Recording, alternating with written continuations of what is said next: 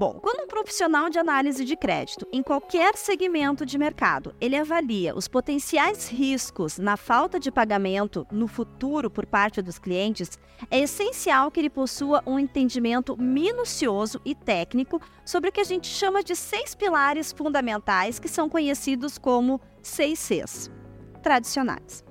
Esses elementos, eles destacam a habilidade de cumprir com obrigações financeiras em compras a prazo por parte dos tomadores de crédito, incluindo capacidade, condições, capital, caráter, colateral e conglomerado. Uma sólida compreensão desses conceitos constitui a base primordial para formular uma avaliação confiável.